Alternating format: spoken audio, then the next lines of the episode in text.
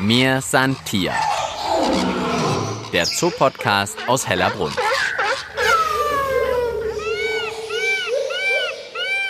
Ja, hallo bei mir, Santier. Ich bin's Tina Gentner und ich sag jetzt erstmal Senta 41, Xippe 25, Gajendra 28.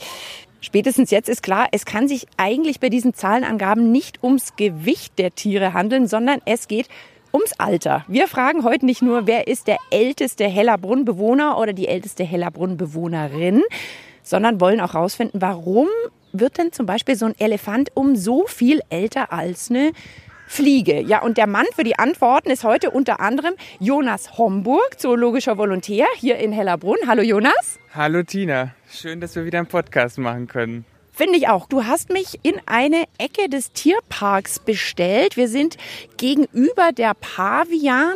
Und wie nennt sich die Anlage hier? Das ist die Anlage, auf der hauptsächlich unsere Moorgazellen zu Hause sind. Wir sind aber nicht wegen der Gazellen hier, sondern weil die Moorgazellen eine zweite Tierart als Mitbewohner haben. Die sehen wir dort drüben im Gras laufen. Das sind unsere Paradieskraniche. Man sieht zwei der Paradieskraniche über die Wiese starksen, graue, relativ große Tiere, ein langer Hals, recht anmutig und elegant. Wieso eigentlich Paradies? Weil jetzt kunterbunt sehen sie nicht aus. Nein, kunterbunt sind sie nicht. Allerdings haben sie eine wirklich schöne Schleppe. Also wenn man sie laufen sieht, dann sieht man, dass die Schwanzfedern wirklich eine hübsche Schleppe bieten. Ansonsten blau-grau, naja, so farbenprächtig in der Tat nicht. Aber trotzdem anmutig. Und du hast mich jetzt hierher bestellt, weil die Paradieskraniche besonders alt, besonders jung. Was ist die Besonderheit? Also, wir stehen hier, weil unser Paradieskraniche Weibchen wahrscheinlich der älteste Vogel ist, den wir hier im Zoo haben. Die Maike, die ist nämlich schon 38 Jahre alt, 1982 geschlüpft im Tiergarten in Nürnberg. Wenn man jetzt uns umschauen, oft sind ja hier so ein paar ganz normale, nenne ich es jetzt einfach mal Enten unterwegs. Die werden keine 38, oder? Nein, die werden üblicherweise keine 38. Trotzdem dürften die meisten Leute unterschätzen, wie alt viele Vögel werden können. Zum Beispiel für so einen Kranich ist 38 schon gut, aber Kraniche können durchaus 50 oder sogar 70 Jahre alt werden. Wie ist denn das, wenn die älter werden? Kriegen dann Vögel auch so ein bisschen graue Federn oder weiße Federn, so wie bei uns die Haare sich verändern im Alter? Nicht unbedingt. Man sieht es ihnen natürlich irgendwann ein bisschen am Gefieder gegebenenfalls an. Aber oft ist es schwer auf den ersten Blick zu sagen, ob das jetzt ein sehr alter Vogel ist oder noch nicht. Gerade bei so einem Vogel wie einem Kranich, der eben durchaus mal die 70 Jahre schafft und in dem Alter wohlgemerkt auch noch fortpflanzungsfähig sein kann. Die können mit 70 noch Eier legen und Junge zeugen. Also der älteste Kranich, der tatsächlich mal erfolgreich für eine künstliche Besamung eingesetzt wurde, war ein Kranich mit einem Alter von mehr als 70 Jahren. Jetzt hat man auch gerade die Paradieskraniche schön rufen gehört. Ist das denn jetzt ein Paar, auf das wir da schauen, oder sind das zwei Weibchen? Das ist ein Paar. Das ist die Maike mit ihrem Partner. Der ist ein bisschen jünger. Jetzt habe ich es ja am Anfang schon angedeutet. Also bei den Tieren gibt es ja eine unglaubliche Spanne, was das Alter betrifft. Ich habe mal ein bisschen rumgeguckt. Es gibt Riesenschwämme, die 10.000 Jahre alt werden. Es gibt Korallen, die fast 5.000 Jahre alt sind. Muscheln mit 500 Jahre. Walfische können gut über 100 Jahre alt werden.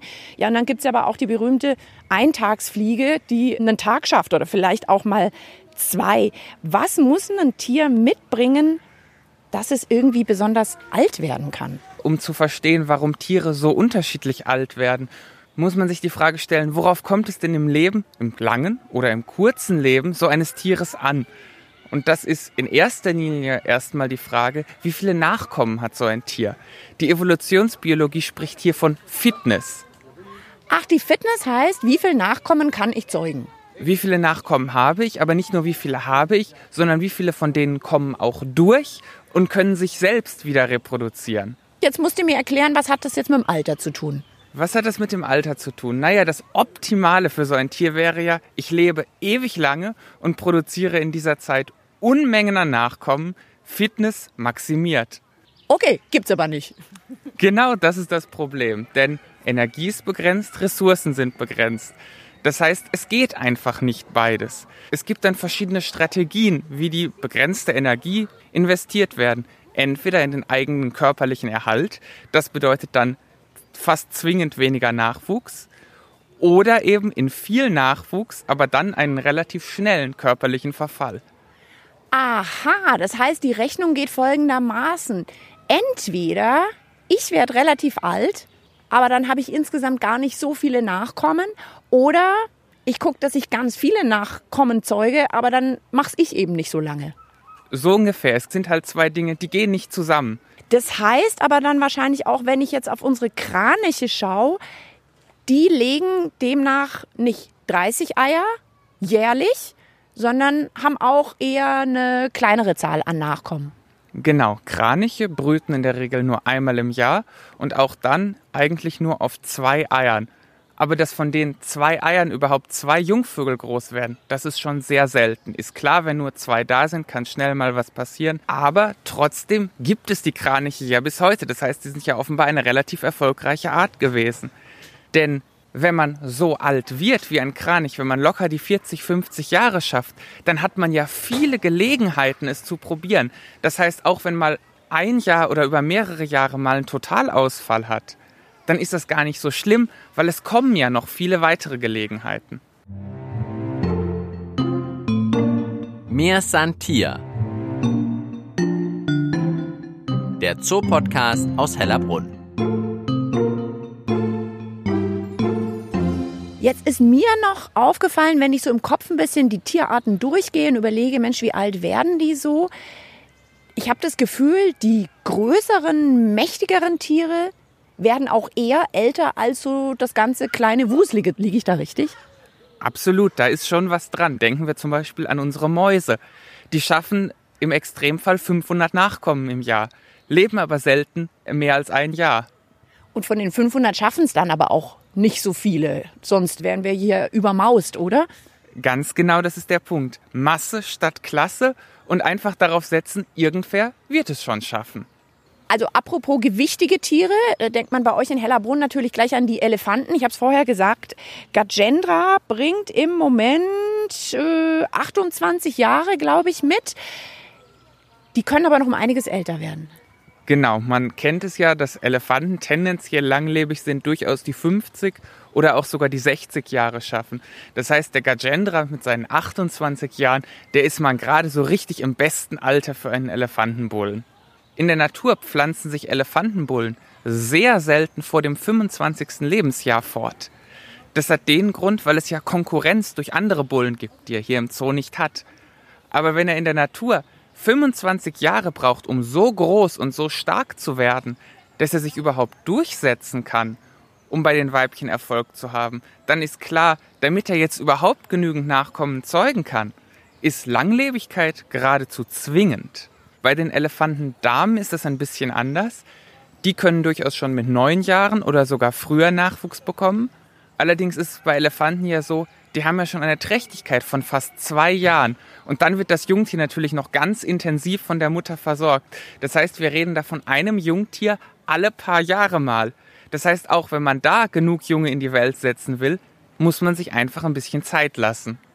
Und demnach einfach auch ein bisschen älter werden. Gibt es denn bei den Elefanten sowas wie, ähm, ich weiß jetzt nicht, Wechseljahre oder jetzt sind die zu alt, die können keine Nachkommen mehr zeugen oder bekommen?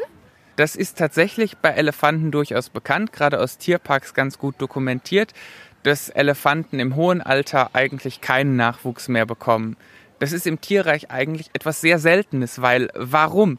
Wenn man sich das rein biologisch überlegt, macht ja wenig Sinn. Man hat seinen Job quasi erledigt, wird aber trotzdem noch älter. Elefanten, das ist ja bekannt, haben ja sehr intensive Sozialstrukturen und damit ist ein klarer Grund, warum auch ein Weibchen, was keine Nachkommen mehr bekommen kann, noch eine wichtige Funktion erfüllt, nämlich dann um die eigenen Töchter, vielleicht auch die eigenen Enkelinnen oder die eigenen Nichten dann beim Aufziehen von deren Jungen zu unterstützen, ihre Erfahrung weiterzugeben und so weiter.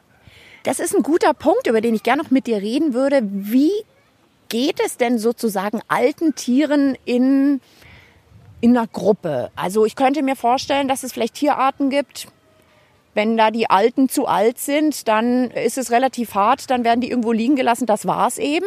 Gibt's aber vielleicht auch Tiergruppen, wo sich die Jungen dann um die Alten kümmern? Also so ein bisschen wie wenn wir uns um Oma und Opa kümmern, wenn die nicht mehr so gut können?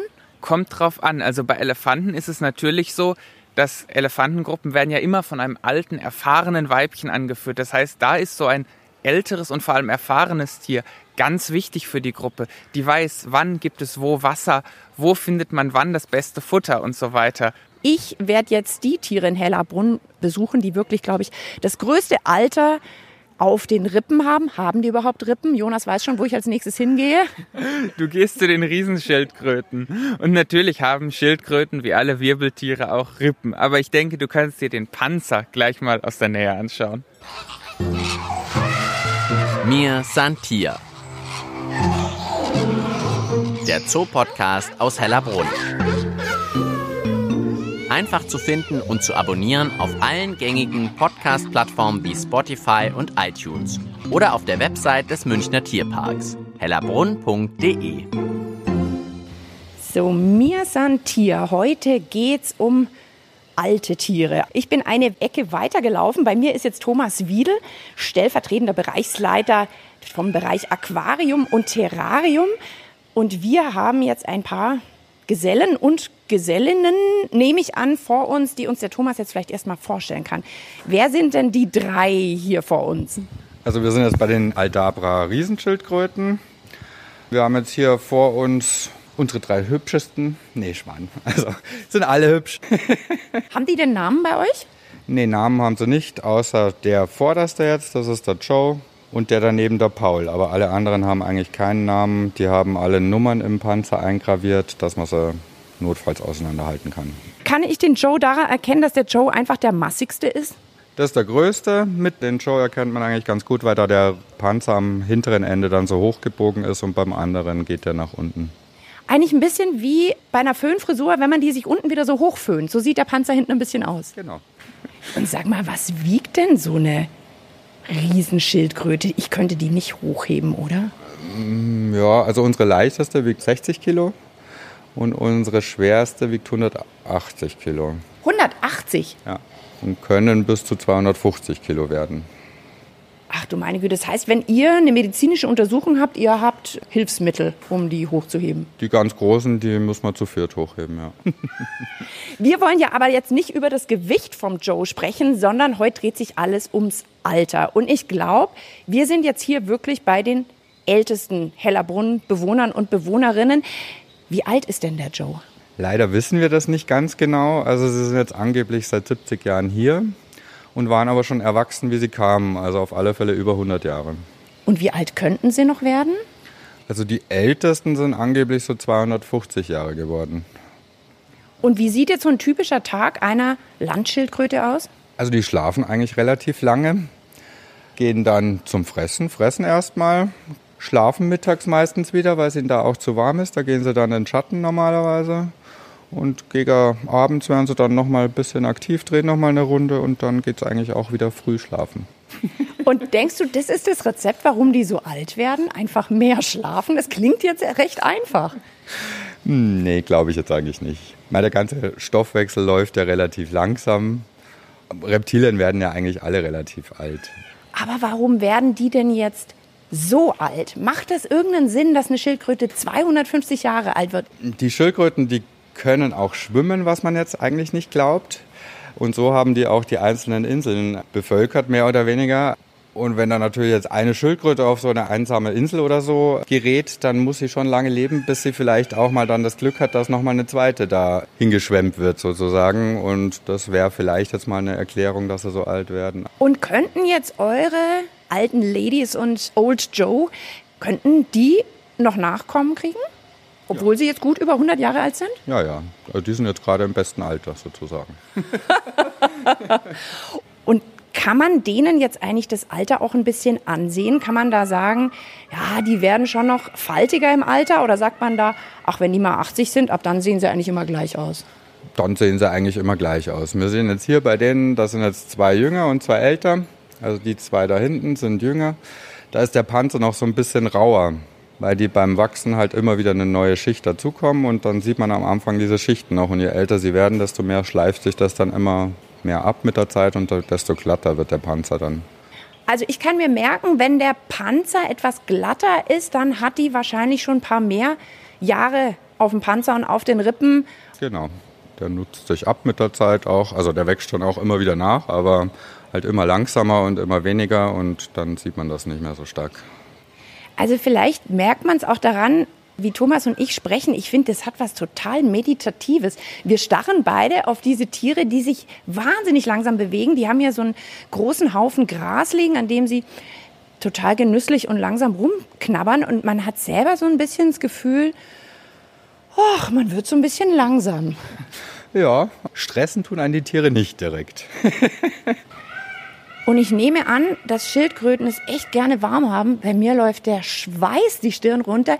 Hier drin im Schildkrötenhaus hat es für mich gefühlt 35 Grad oder sowas. Ja, es sind wie alle Reptilien wechselwarme Tiere, also die nur die Temperatur von der Umgebung aufnehmen können. Darum liegen die auch immer in der Sonne zum Beispiel zum Aufwärmen. Ab einer gewissen Temperatur, wenn es dann zu kalt wird, werden sie auch unbeweglich und können sich nicht mehr gut bewegen. Also wir können davon ausgehen, dass eure Truppe noch viele, viele Jahre vor sich hat. Also uns überleben sie vielleicht. Müssten sie eigentlich schon noch, ja. Mir Santier. Der Zoopodcast aus Hellerbrunn.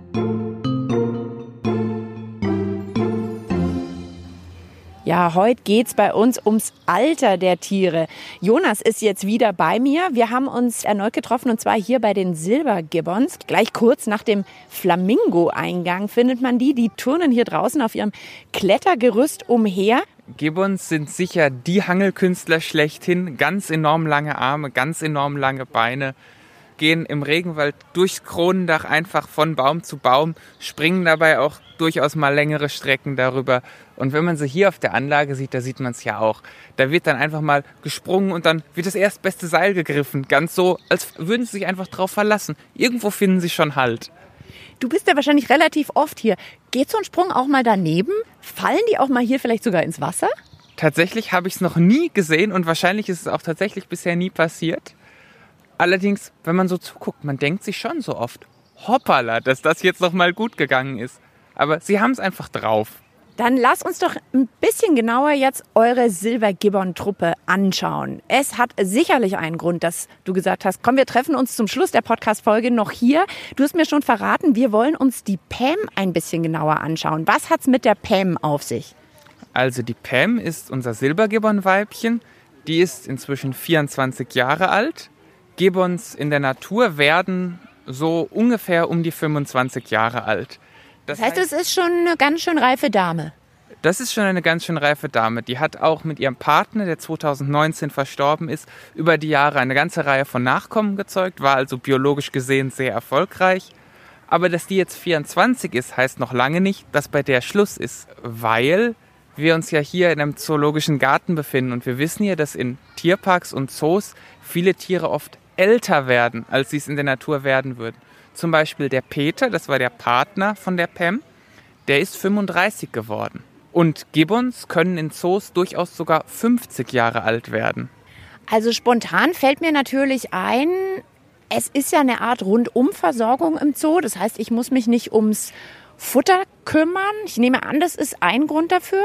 Klar, Futter, Beschäftigung, Betreuung, Tiermedizin, da ist klar, das fördert natürlich das Altwerden.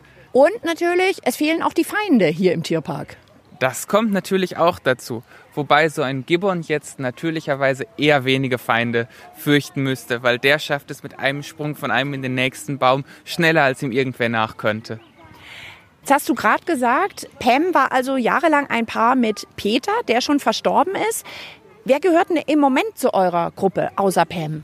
Im Moment lebt Pam hier mit ihren Nachkommen aus mehreren Jahren, mit einem Sohn und zwei Töchtern.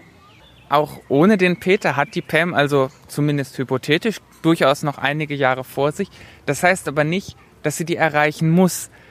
Der springende Punkt dabei ist immer die Frage, wie wahrscheinlich ist es, dass, es ein, dass ein Tier zu einem bestimmten Zeitpunkt in seinem Leben stirbt.